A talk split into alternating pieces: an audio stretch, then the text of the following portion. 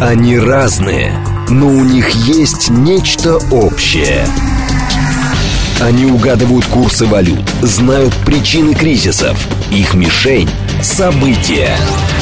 Эксперты отвечают на ваши вопросы в программе «Револьвер». «Револьвер».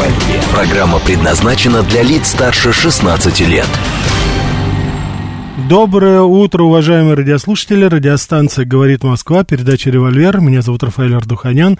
Сегодня я проведу эту передачу один, без Евгении Волгиной. А, но говорить мы с вами будем, как всегда, про Америку. Будем говорить о российско-американских отношениях, каким образом они влияют на ситуации и в Соединенных Штатах Америки, и в России, и в целом на международный климат. Я думаю, что мы с вами уже давно пришли к консенсусу, что от характера этих отношений во многом зависит общая атмосфера в мире. А отношения эти, как, к сожалению, мы констатируем с вами, очень и очень плохие и на очень-очень низком уровне. Но, тем не менее, как всегда, я попытаюсь сегодня вас познакомить с информацией из Соединенных Штатов Америки, о Соединенных Штатах Америки, которая Э, практически не освещается мейнстримом. Я буду давать вам информацию, которую я вот, так сказать, получаю по самым разнообразным источникам и буду с вами делиться. Конечно же, не избежим мы с вами и общего. Ну, как избежать, допустим, этот бардак в Конгрессе, который сейчас происходит после отставки Маккарти и все, что сейчас там происходит, и как можно избежать э, деятельность кипучую, к сожалению, нынешней администрации. Так что, и, то, тем не менее, дам вам несколько, как сказать, информации по этому поводу. Но сначала я хочу поделиться с вами очень грустной такой новостью, потому что, грустная, потому что это, ну, очень, конечно, отдаленный наш знакомый, семья.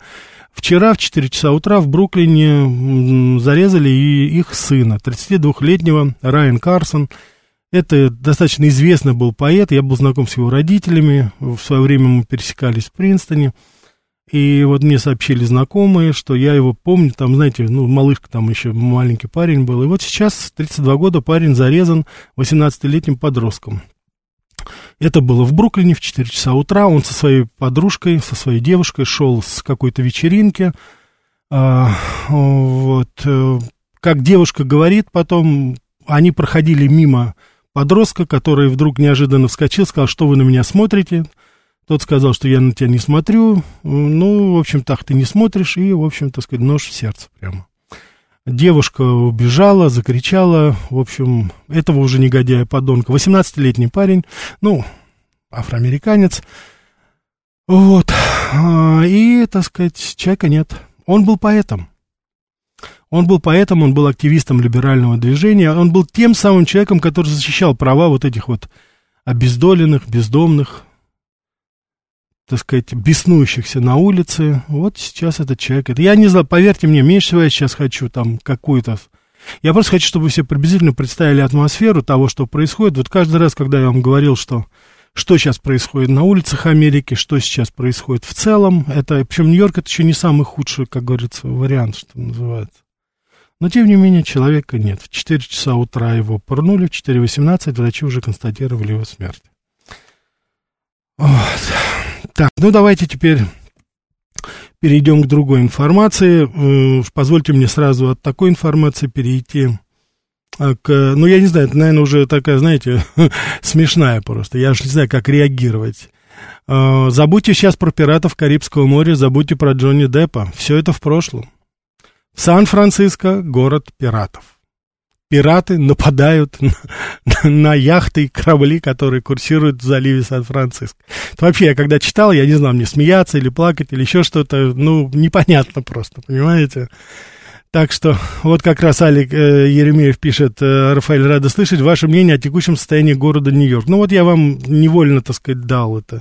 Нилс Майкл, Бруклин неспокойный город. Да, безусловно, это одно из таких. А какой спокойный город? Более-менее, как я уже говорил, это половина Манхэттена. Это вот этот даунтаун от Центрального парка до Беттери парка, туда вот к Статуе Свободы, к Беттери туннелю. Вот, а так это вот, вот все, что я вам говорю, это уже, как говорится, к сожалению, стало. Была небольшая передышка у нью-йоркцев, когда был мэр Рудольф Джулиани. Да, это действительно было. Город был действительно и чист, и я прекрасно помню, как мы по Бруклину гуляли в то время по Кони-Айленду, по побережью. Это было достаточно безопасно. Вот, но недолго, как говорится, музыка играла. Так, так что вот пираты у нас в Сан-Франциско, уважаемые радиослушатели, пираты. Пираты Сан-Франциско, а, так сказать, переплюнул пиратов Сан-Франциско, конечно же, штат Орегон. В городе Портленд, с благословением мэра, ну, естественно, очень продвинутого человека, который, так сказать, э, поддерживает там эти, там сколько там, 150, 120, 180, 70 мультикультур и гендерных, так сказать, там каких-то а, состояний, он назначил нового супервайзера, то есть, так сказать, наблюдателя, человека, который, так сказать, смотрящего, наверное, вот так лучше сказать, который, как вы думаете, будет зачем следить. Значит, я, я хочу сказать, что Орегон и Клив, э, Орегон и Портленд, город, это, извините, Портленд, это города, которые по уровню преступности не уступают ни Сан-Франциско, ни Нью-Йорку, ничего. Ну и там, естественно, вот мэр предпринял такую инициативу. Он назначил нового такого смотрящего официально должность, который бы следил за работой полиции. Вот. Ну, наверное, можно подумать, может быть, он следил за тем, чтобы детская преступность не росла, может быть, наркотики он как-то контролировал бы этот смотрящий, да, вот. Нет, это, оказывается, смотрящий, он вообще-то так называемый drag-queen, то есть переодетый женщина и мужчина. Он следит за тем, чтобы полицейские не дискриминировали э, сексуальные меньшинства. И в частности, вот этих вот переодетых женщин-мужчин, мужчин-женщин, я уж не знаю там, как по-русски их назвать, этих драг-квин так называемых, вот, трансвеститов или как угодно. Вот эта проблема сейчас. Вот мэр считает, что это нужно вот именно такого. Значит, в чем его сущность, все в чем заключается? Он, как говорится, ездит по городу, смотрит, и если он видит, что полицейские очень плохо обращаются с переодетыми вот этими женщинами, мужчинами, мужчинами, женщинами, он, соответственно, информирует начальника полиции, мэра, и, соответственно, полицейским этим взыскание. Но других проблем же нет. У нас там безработица, бездомные, которые там по улицам буквально от Сан-Франциско до Лос-Анджелеса, до Сан-Диего – все, как говорится, проспекты заняли уже. Наркота, нелегальная миграция. Нет. Так что здесь мы с вами видим, вот какая у нас проблема. Значит, э, шеф полиции ничего не может сделать. Я хочу вам напомнить, что структура а, полицейских управлений в Америке, она не таким образом, как у нас. Они не подчиняются там Министерству, допустим, внутренних дел, и они в какой-то степени имеют автономию. Наши, допустим, наша полиция. Там начальник полиции, а уж тем более шериф, они подчиняются мэру. Причем многие должности, они выборные как бы.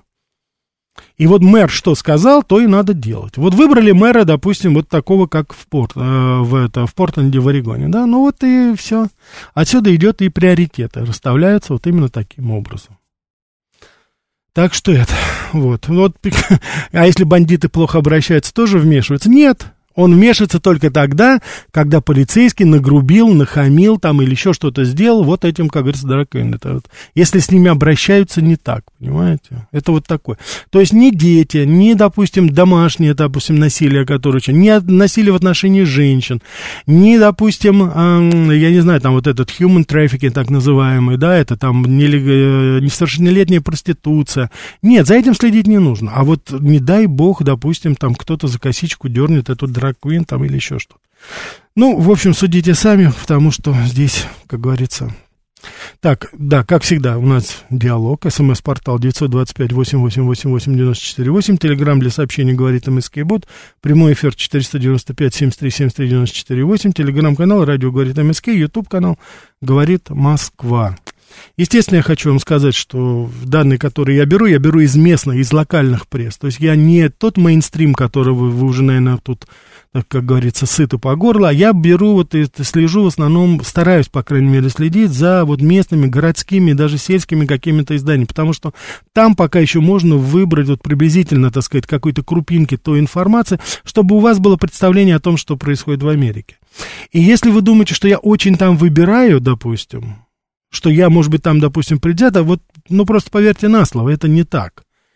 Я искренне рад бы, допустим, поделиться чем-то хорошим, но это все меньше и меньше. И это не мои слова, это мнение очень многих американцев. Я думаю, что вот последние, кстати, хочу сказать, последние а, данные, так сказать, опросов, которые были по поводу, по, по поводу действий нынешней администрации, по поводу того, а, насколько люди поддерживают эту администрацию. Сейчас вот по иммиграционной политике, допустим, 23%.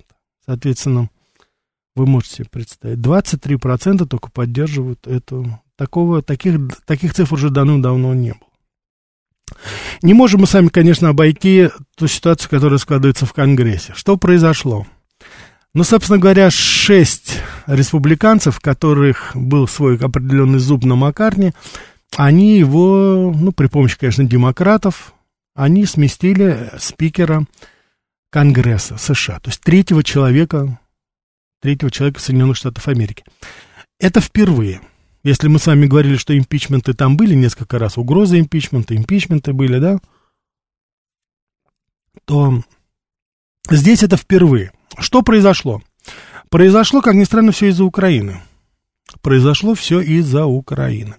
Дело в том, что Маккартни, судя по всему, действительно кулуарно договорился с администрацией Байдена и э, договорился о том, что они, Конгресс одобрит бюджет, то есть он откроет правительство, не будет его, так сказать, закрытия, что все будет по плану, если, если они, так сказать, э, договорятся по поводу выделения помощи Украине в отдельной строкой. То есть не вносят ее как бы в бюджет, э, в общий, так сказать, план, в общий бюджет, а потом отдельной строкой они как бы выделяют какие-то действия, какие-то деньги на это, на Украину. Вот, собственно говоря, это. Значит, Маккарти почему-то решил, что не нужно своим а, однопартийцам говорить об этом, что само по себе немножко странно. И непонятно, чего он боялся, я поэтому говорю странно. Там ведь все за. Там просто надо было, как говорится, обработать немножко, а так там все же, как говорится, там, знаете, таких э, э, сторонников России это уже давным-давно нет. Я неоднократно говорил вам, уважаемые радиослушатели, что, к глубокому сожалению, русофобия это двухпартийный консенсус сейчас в Соединенных Штатах Америки. Там особых, как говорится, нет таких, знаете, родителей, так сказать, просто здравого смысла. Там все, как говорится, заточены на то, чтобы там... Вопрос только, как помогать, сколько помогать. А так-то они все уже, как говорится, понимают прекрасно, что на Украине решается не судьба Украины. Нет. Там решается судьба гораздо больше. Там решается судьба НАТО. Там решается авторитет, если там что-то от него осталось, Соединенных Штатов Америки. Поэтому здесь оно есть. Но и вот неожиданно вот такой сбой. Это очень странно немножко, на первый взгляд. Но, с другой стороны, это, в принципе, тоже показывает, вот я еще раз хочу повторить, это качество политической дискуссии, качество политической, так называемой, конечно, элиты Соединенных Штатов Америки. Чего вы будете ожидать, чего мы можем вообще ожидать от этой администрации и вообще от этого правительства, и неважно, там, республиканцы, демократы, они себе врут. Они врут своим однопартийцам, врут американцам, постоянно причем. Вот эта проблема еще, знаете, эта ложь становится уже не каким-то, знаете, не морально-нравственной категорией, скажем так, а, нынешней ситуации, а это уже какая-то политическая составляющая. Вы просто представьте, что вы встречаетесь с человеком, и вы прекрасно понимаете, что все, что он говорит от начала и до конца, это ложь. Он вам говорит «здравствуйте», это не означает, что он вам желает здравия. Нет, наоборот, чтоб ты сдох, это надо переводить в двуме для себя – он говорит, что мне приятно с вами встретиться, господин президент. Нет, он говорит, я бы тебя убил бы сейчас бы и вообще видеть тебя не хочу. И дальше уже, как говорится, по списку идет. Вот это тот, так сказать, те, те так сказать, а, формулировки и смыслы, которые сейчас э, экстраполируются вот этой нынешней. Да в целом с Западом. Мы с вами прекрасно знаем, что там, допустим, Возьмите там вроде бы нормальная, как нам казалось, женщина Меркель, как она спокойно говорит, да, мы и не собирались Минские договоренности выполнять, просто время тянули, чтобы вооружить фашистов, бандеровцев, а так все нормально. Это Меркель, это еще такой, знаете, человек, который там еще светлое советское, так сказать, э, пионерское прошлое помнила в Восточной Европе. А с этим это вот типа Бел, а, Белбо, Бербок, это так сказать, э, фондерляйны, Макроны, это же, это же там же пробу ставить негде. Это же просто лжецы. Я хочу вам напомнить, там, там премьер-министр Дании, так он записывал разговор с Путиным, когда говорил. Говорит, это для истории. А Макрон у нас вообще, так сказать, парень простой же такой, знаете. Взраченный на ротшильдовских дрожжах. Все что, все, что, как говорится, приносит прибыль, надо использовать. Это просто, как говорится, конфиденциальный разговор лидеров двух с, э, так сказать, ядерных держав, с Путиным там, пригласил журналистов, ребята, сидите, слушайте, записывайте, все нормально. Вот как с ними сейчас разговаривать? О чем вообще с ними разговаривать? Я просто еще раз хочу повторить, что, ну, непонятно. Кстати, я хочу обратить ваше внимание, вчера президент Путин как раз и сказал, что там хотя бы там что-то пообещали бы на словах или там какую-то бумажку подписали, но потом он, по-моему, оговорился, что называется, говорит, да вообще-то и бумажки-то там даже верить даже, даже если бы, даже если бы они дали бы обязательство там не расширять НАТО, ну что они бы, не сделали бы то же самое, да плевать они хотели на это, на все. Так что вот реалии, в которых мы с вами сейчас существуем, и я ведомству э, Сергея Викторовича Лаврова, ну, просто не завидую. Ну, правда, ну, вот, э, я не знаю, как, я не знаю, каким образом выстраивать вообще отношения. Просто, вот, мне даже непонятно, вот, э, политтехнология, допустим, с кем разговаривать. Там просто настолько не видно не элементарно нормального человека, который, ну, может, может быть, Дональд Трамп еще там, да, вот так, надежда такая брежет у нас, что вроде бы это человек, который говорит и делает иногда то, что он говорит, понимаете? Сказал, налоги снизит, он снизил налоги, сказал, что стену начнет строить, и он начал ее строить, но недолго музыка играла, как вы сами знаете, Байден сразу, его администрация сразу это прекратила. Торжественно заявила, что больше ни копейки на стену они не дадут. Это было два года тому назад. Что сейчас происходит? Администрация Байдена начинает строить стену. И говорит, что мы построим стену, которую не достроил Трамп, предыдущая администрация. Это он обвиняет Трампа, понимаете? Мы, говорит, ее достроим сейчас. Ему говорят, как же так, господин Байден, господин президент, вы же были против стены. Вы же говорили, что это зло. Вы говорили, что это противоречит нашим принципам. Вы же говорили, что стена не работает. Как же вы сейчас строите? Он говорит, вы не понимаете. Вы понимаете, что вот деньги выделены уже. И я ничего не могу сделать. Ну вот ничего не могу сделать. Я не могу их потратить, понимаете? На что-либо другое. Я должен обязательно, так сказать, их использовать для строительства стен. Это вот наследие тяжелое э, Дональда Трампа. Это опять же, вот, серьезно эти люди говорят. Слушать Карин Жан-Пьер просто невозможно. Это просто, ну, это, ну, позовите Джейн Саки, позовите этого интеллектуала, позовите этот мощный женский мозг. Простите, уважаемые женщины, ну, никакого шовинизма, но просто я действительно искренне говорю, позовите Джейн Саки. Она, по крайней мере, могла признать, что она не знает, что такое карусель. Когда говорила, да, э, с журналистами, когда у нее спрашивали, что такое предвыборные карусели, она говорит, понятия не имею, но я это узнаю. Карин Жан-Пьер, она вообще ничего не говорит. Абсолютно ничего не говорит.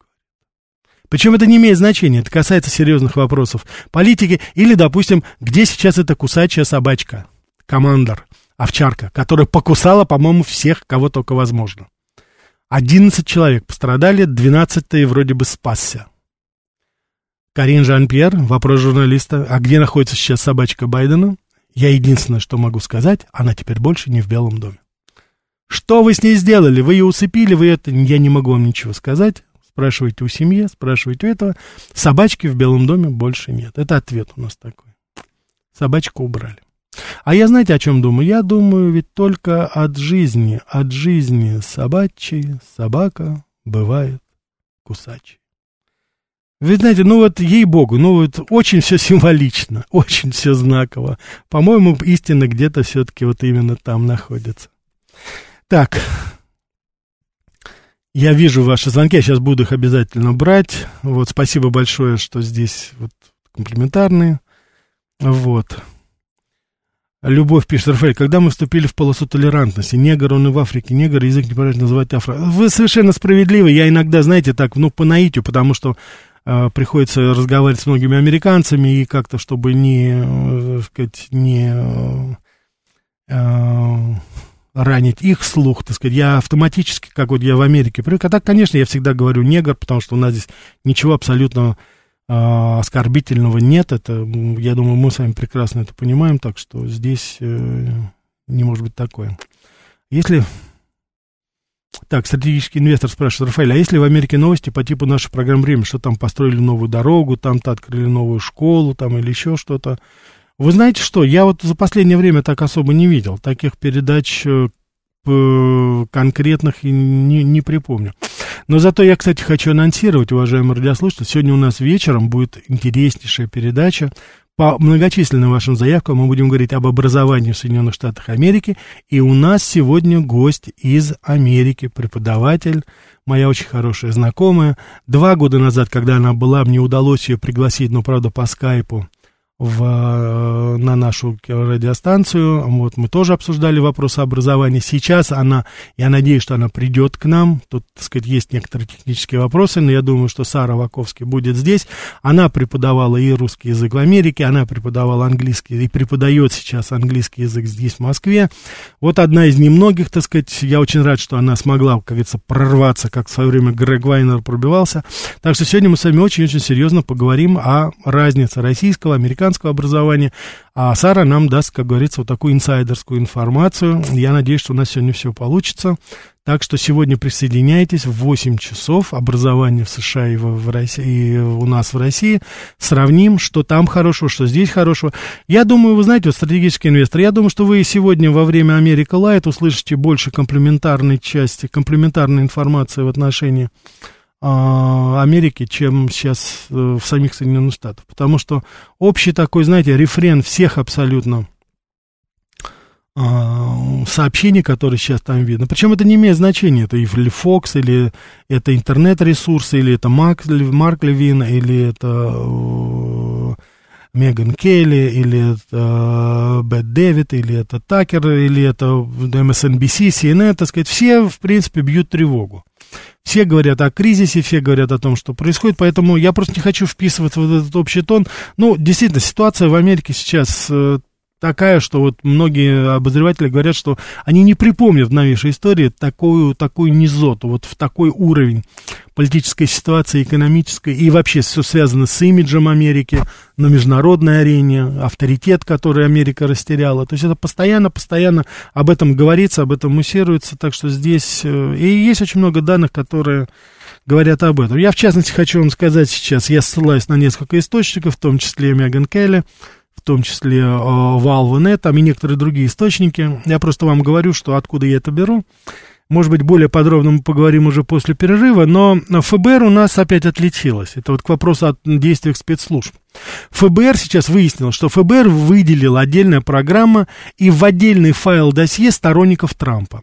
Причем самое интересное, алгоритм точно такой же, как против террористов вот после 2001 года использовался. То есть там есть алгоритм такой, я не особый специалист, но там по упоминанию тех или иных, допустим, слов. То есть если в случае террористов это была бомба, там, допустим, джихад, там, или еще что-то, вот были такие слова, которые выуживались этим искусственным интеллектом, наверное, да, то здесь сейчас, соответственно, упоминание Трамп, хорошо, там, позитивная оценка, и вот ФБР сейчас составила, точно так же, как против международных террористов, она составила списки против миллионов американцев, которые поддерживают Трампа. Мне это говорит только одно, но, судя по всему, в 24 год у нас будет очень неспокойно.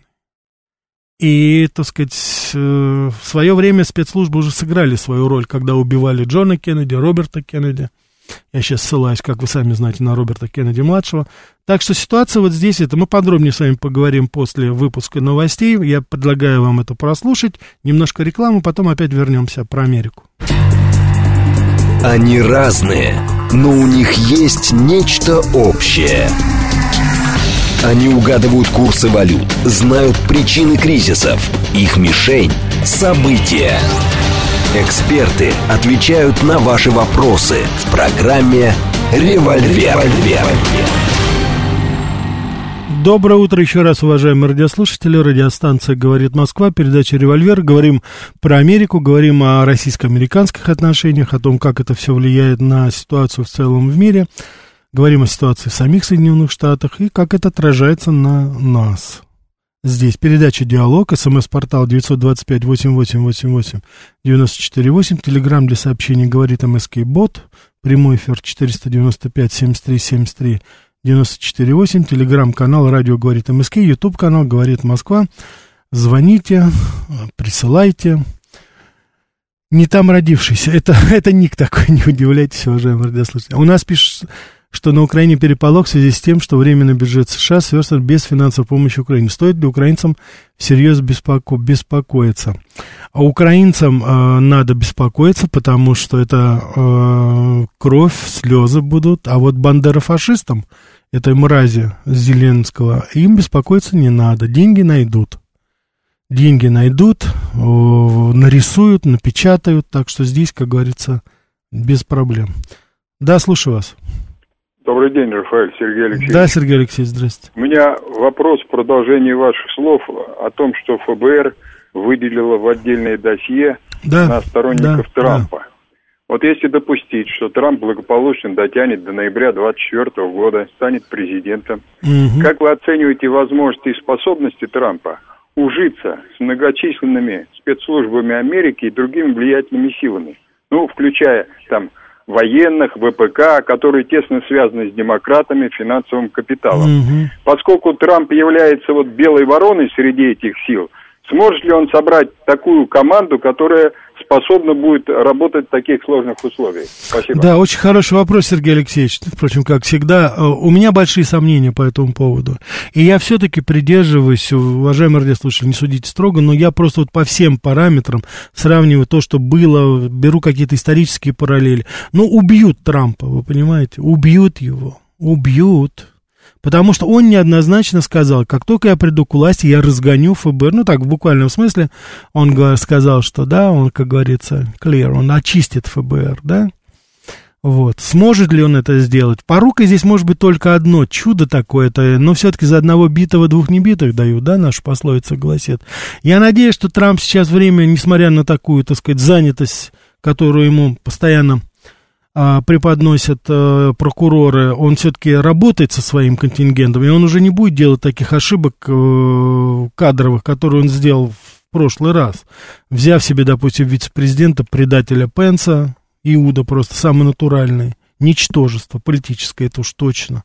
Вот, Помпео, там, допустим, Болтона и других, там, Ника Хейли, который сейчас его полощет, который он, собственно говоря, и выдвинул представителем Организации Объединенных Наций. Так что, если не убьют, может быть, кто знает, у него есть шанс, посмотрим. Он вообще-то парень-то везучий, Трамп. Да, слушаю вас. Да, здравствуйте, Рафаэль. Здравствуйте. Э, Костя из Митина беспокоит. Вот да. хотел с вами немножко утреннюю тему нашу продолжить. Смотрите, вчера Владимир Владимирович рассказывал, что испытания буревестника произошли да. все как бы отработано. И получается сейчас, а, по сути, мы можем американцам устроить даже ситуацию покруче Карибского кризиса. То есть время подлета у нас там уже не минута, а просто секунды. Ну, как только выйдем на производственные мощности. Угу. Плюс а, испытания на новой земле. Они уже сами объявляют, что по разведданным идет подготовка к этим испытаниям. Как думаете, в свете вот этих э, новостей, что-то в политике будет меняться или уже настолько все запущено, что даже это не повлияет? Я понял, да. Вы знаете, нет, меняться сейчас вот никаких оснований для какого-то улучшения э, нет, не существует. Дело в том, что, ну, если так образно говорить, Запад закусил у дела.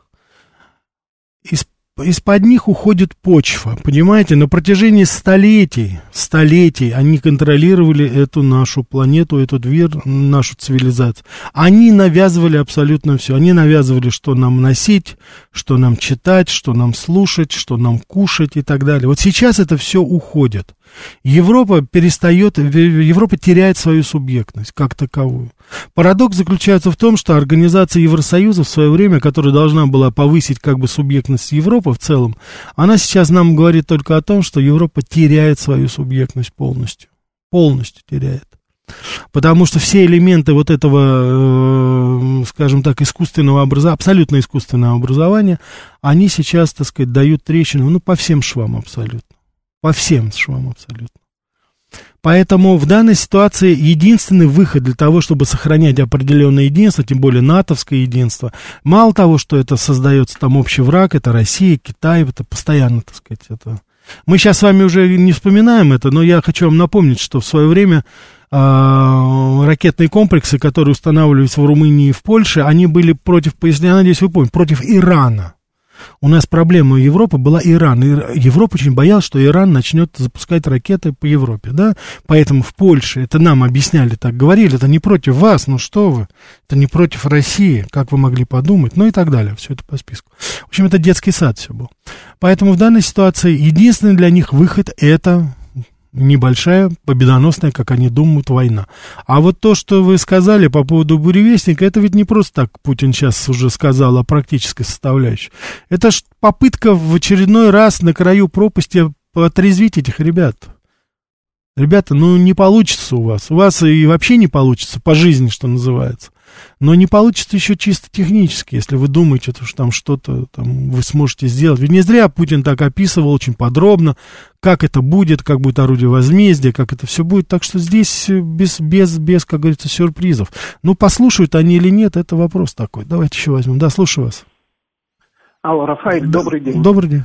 А, Рафаэль, у меня сначала вот такая небольшая ремарочка. Угу. Я хотел бы чуть-чуть охладить головы вот тех, кто сейчас предлагает бомбануть по США какими-то там... А никто, никто не предлагал, это, так сказать... Нет, ну... вот ваш слушатель звонил.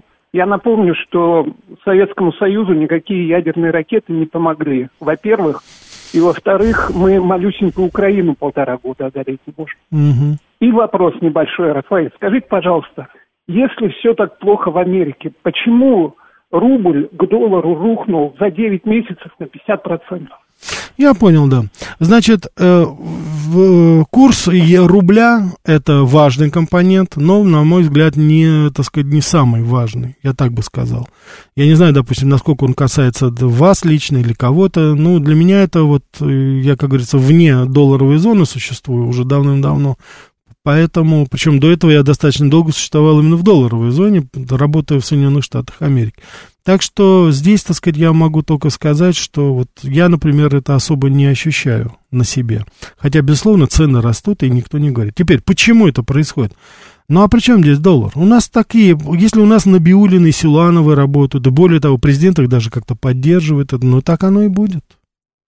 Ну, так и будет, понимаете. А что, что вы можете ожидать от, допустим, от Набиулиной, которая всеми фибрами своей, как говорится, знаний, души, чемоданов, она э, подотчетна, ну, кому угодно, только не российскому народу.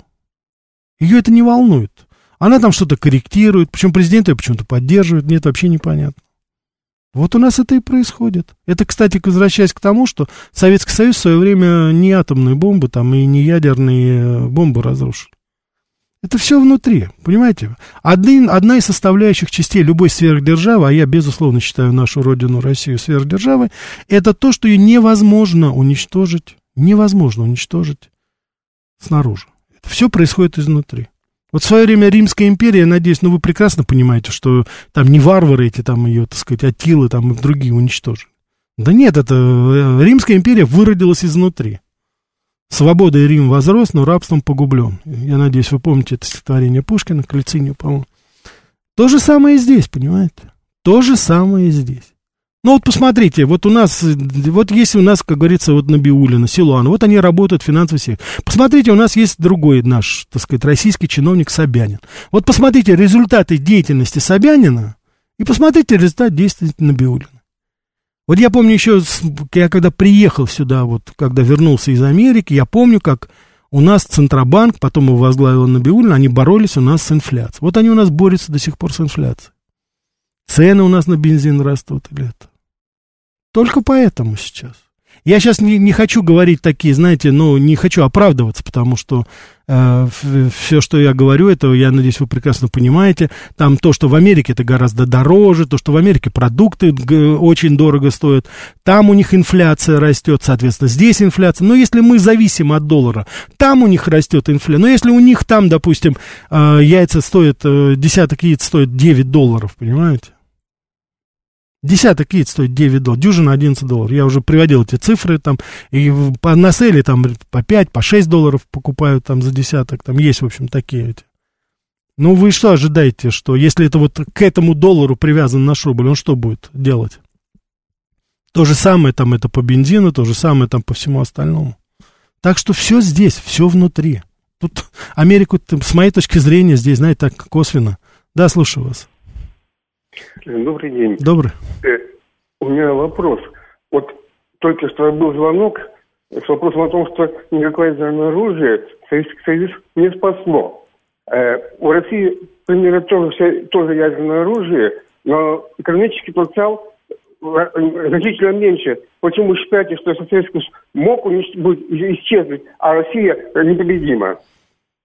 Я понял, да. Ну, дело в том, что Советский Союз вот так прямо вот не исчез, да, все-таки. Он вот все-таки, да, все-таки осталась Россия, да, пока. Это вот первое, как говорится, дело. Так что это не то, что там вот взял и исчез, да. Вот исчезла там, допустим, ассирийская, там, допустим, вот Орда золотая исчезла в свое время, да. Но мы-то еще пока здесь стоим. Да, отвалились кусочки, безусловно, да.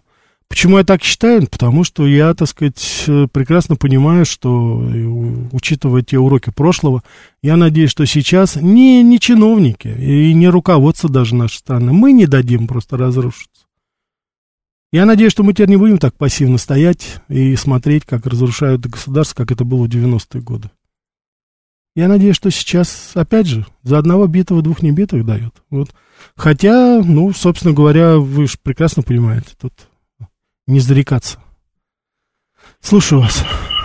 Алло. Да, да, слушаю вас.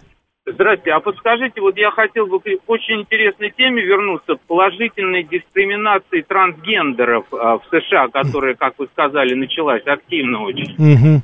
Вот а, вы знаете, я хочу сказать, что ведь а, в человечестве прекратился нормирующий отбор. И если раньше не выживали э, люди с хромосомами, допустим, набора XXY, то есть трансгендеры, ну просто гибли и их убивали, то сейчас, э, во-первых, очень много людей, то есть э, там по 10 миллиардов, да, а раньше там всего было 10 миллионов, и был один вот этот гермафродит, сын Афродита и Гермеса. То есть Пожалуйста, побыстрее, потому что люди да, ждут. Я хочу сказать, что э, сейчас разнообразие, и трансгендеры – это реальность.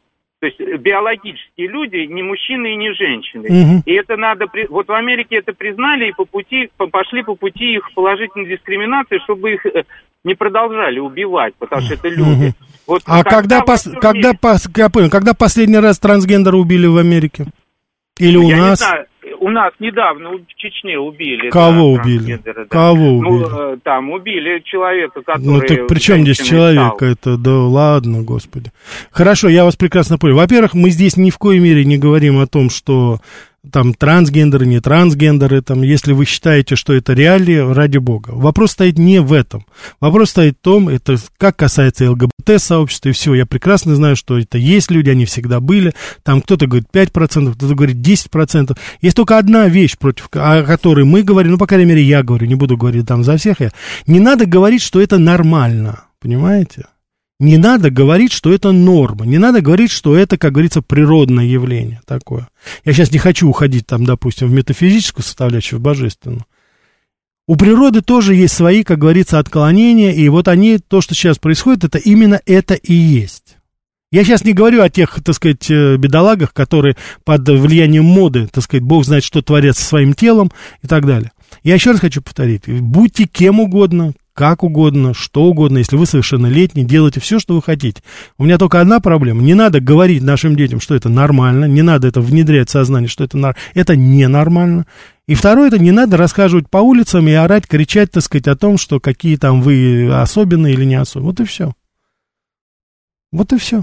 Потому что мы прекрасно знаем, как это должно быть, как это, собственно говоря, было великим промыслом задумано. Да, слушаю вас. Здравствуйте, Рафаэль Ростислав, постоянный слушатель. Да, Ростислав. Доброе да. утро. По поводу репрессий трампистов, а вы попросите от себя и от нас телефонистку на коммутаторе в Гувер-билдинге, чтобы лучше вчерашнее убийство попало бы в ознакомительный брифинг для их шефа Рея со словами мм. «На свои обязанности, Кристофер, перечитай».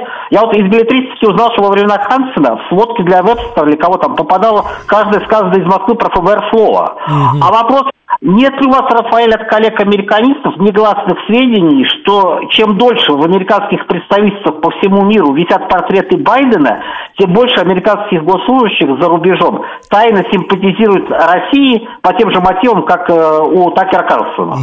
Спасибо, Братислав. Понятия, конечно, не имею по поводу вашей последней ремарки.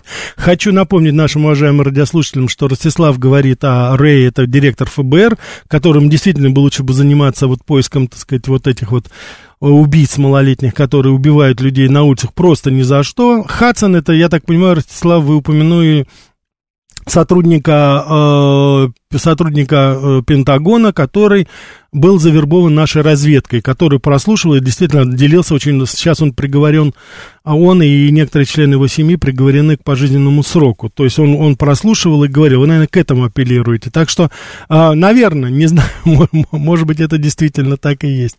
Так, слушаю вас. Да, слушаю вас. Да. Здравствуйте, Евгений Москва. Да, пожалуйста, Евгений. Знаете, я вот э, сейчас слушал э, предыдущего звонившего и вот подумал, у меня такая мысль появилась. А что если, вот, э, допустим, э, Соединенные Штаты э, скажут, что, ну, извините, мы ошиблись, э, у нас вот новые исследования, э, самые британские ученые присоединятся тоже и скажут, что э, гомосексуализм это все-таки не норма, а отклонение от нормы. И вот представляете, э, как мы и весь мир будет выглядеть Угу.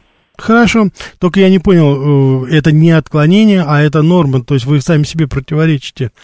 А, вот, это первое. Второе, ну, уж знаете, что э, не ученых мы будем слушать, уж тем более американских или английских, по поводу того, что является нормой, а что является не нормой. Как-то без них можем обойтись. А я думаю, что любой взрослый человек сейчас с элементарным набором знаний может для себя сделать определенный вывод. Это, так что, пожалуйста. Я еще раз хочу повторить, э, уважаемые радиослушатели, касается ли это ЛГБТ-сообщества или еще что-то. Мы не говорим ни о какой дискриминации, эти люди есть, они, кстати, вы их все прекрасно знаете, и на нашем, как говорится, и шоу-бизнесе, и небосводе, они есть. Я, я вам скажу более того от себя. В любой момент я бы с большим удовольствием пожал бы руку Петру Ильичу Чайковскому, Оскару Уайлду или там Фредди Меркьюри, людей с нетрадиционной... Это, это не имеет значения. Я сейчас говорю о другом. Я сейчас говорю о том, что не нужно. И, кстати, люди, вот именно эти люди, которых я сказал, они прекрасно понимали, что это отклонение. Они прекрасно... И они страдали от этого. Вот такая была, так сказать, шутка природы, игра природы, я не знаю. Поэтому э, я еще раз говорю, мы никого не дискриминируем, ни о чем не говорим, просто не надо с этим лезть в наши школы, в наши семьи, на наши улицы. Живите своей жизнью. Если у вас там что-то вот как-то складывается, мне абсолютно все равно, что, чем занимаются совершеннолетние люди, причем неважно, 2, 3, 5, 10 человек, да, у себя в спальне. Добровольно. Вот и все. Три условия. Совершеннолетние, добровольно и дома у себя. Пожалуйста, держите. Точно так же, как любую, так сказать, интимную жизнь любого человека, гетеросексуала, не это там. Я против гей-парадов, я и против гетеропарадов, понимаете? Что там?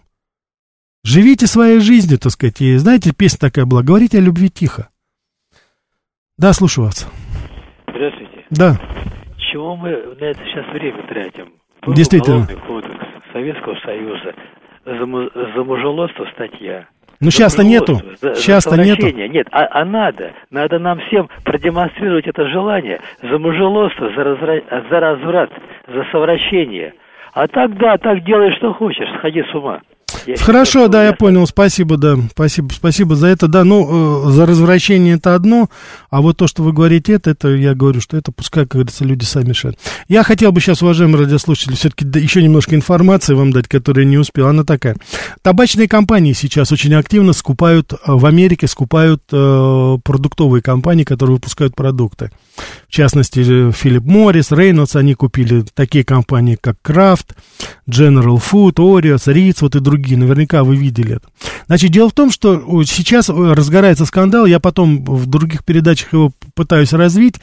Дело в том, что и те вещества, которые были очень, э, которые были очень и очень такие адаптивные, которые а, собственно говоря, очень влияли на вкусовые характеристики, которые использовались в табачных компаниях, которые привлекали потом людей, заставляли их покупать опять эти же самые сигареты. Сейчас очень многие эти компоненты используются в продуктах, потому что вот Филипп Моррис уже купила Крафт и Набиско вот эти компании, и они используют сейчас вот эти соединения на основе сахара и соли, и они, так сказать, тоже как бы привязывают людей вот к этой продукции. Причем, естественно, это так называемый fast food, это вот это, так сказать, junk food, то, что они говорят, это не свежее, это пища, которая вредна. И вот сейчас табачные компании свою технологию привязывания к курению, они используют привязывание вот к этой очень э, некачественной а, продукции. Вот я бы хотел, я пока вам это даю за травку, это из, э, э так сказать, очень оно любопытно, несколько изданий сейчас говорит. Я думаю, это получит потом, в свою очередь, э, определенное развитие. Мы с вами давайте посмотрим. Еще одна вещь, которую я бы хотел сказать, Сентябрь, последние данные. Значит, за сентябрь границу, южную границу Америки пересекло самое большое количество иммигрантов. 260 тысяч. Это нелегальные, конечно. 260 тысяч нелегальных иммигрантов. Вот это, так сказать, беспрецедентно, такого никогда еще не было. Вы можете себе представить, сколько это вообще выражается вот за последние годы. И последняя информация, которой я хочу с вами поделиться, она меня, признаться, немножко настораживает. Вот почему.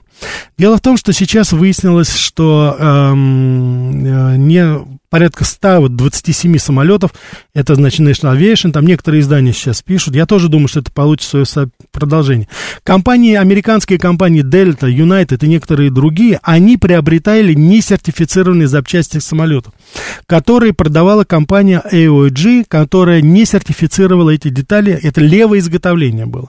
Сейчас они пытаются выловить вот эти самолеты, где установлено некачественно это. Я это хочу в с чем сказать.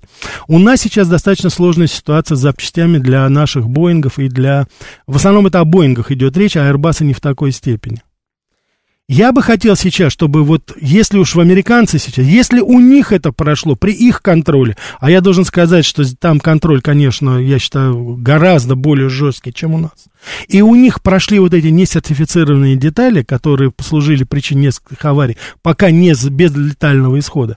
Я думаю, что мы сейчас, вот когда у нас такой голод запчастей, когда мы тащим запчасти отовсюду, я считаю, что наши государственные органы должны жесточе, я понимаю, что санкции, понятно все это, но жесточайшим образом следить, что завозится сейчас, каким образом наши авиакомпании закупают запчасти и смотрят этот колокол и по нам звонит. Если они там официально не могут купить качественные запчасти, то что тогда о нас сейчас говорить и о наших самолетах? На это надо обратить самое серьезное внимание. Я надеюсь, каждый из вас понимает, насколько все это серьезно. И с, э, отсылать это, так сказать, и ссылаться на санкции, я считаю, что здесь абсолютно недопустимо нужно здесь в данном случае исходить из реалий, которые есть, и предпринимать все необходимое, потому что безопасность должна быть на первом месте в любом абсолютном случае. Извините, сбрасываю ваши звонки. Как я уже сказал, сегодня в 8 часов встретимся, поговорим об образовании в Америке. У нас в гостях наши гости будут из Америки. Сара Ваковски, которая поделится своим опытом преподавания и в Соединенных Штатах, и здесь у нас. Ну, я думаю, это достаточно сакраментально. Во-первых, это была просьба вас, но, во-вторых, все-таки я себя тоже преподавателем ощущаю. Вы знаете, что я преподаю в некоторых университетах и в школе журналистики. Так что недавно был наш праздник. Так что, коллеги, вас еще раз поздравляю. А в 8 часов всех вас жду на нашу очередную передачу «Америка Лайт». Всего вам самого доброго.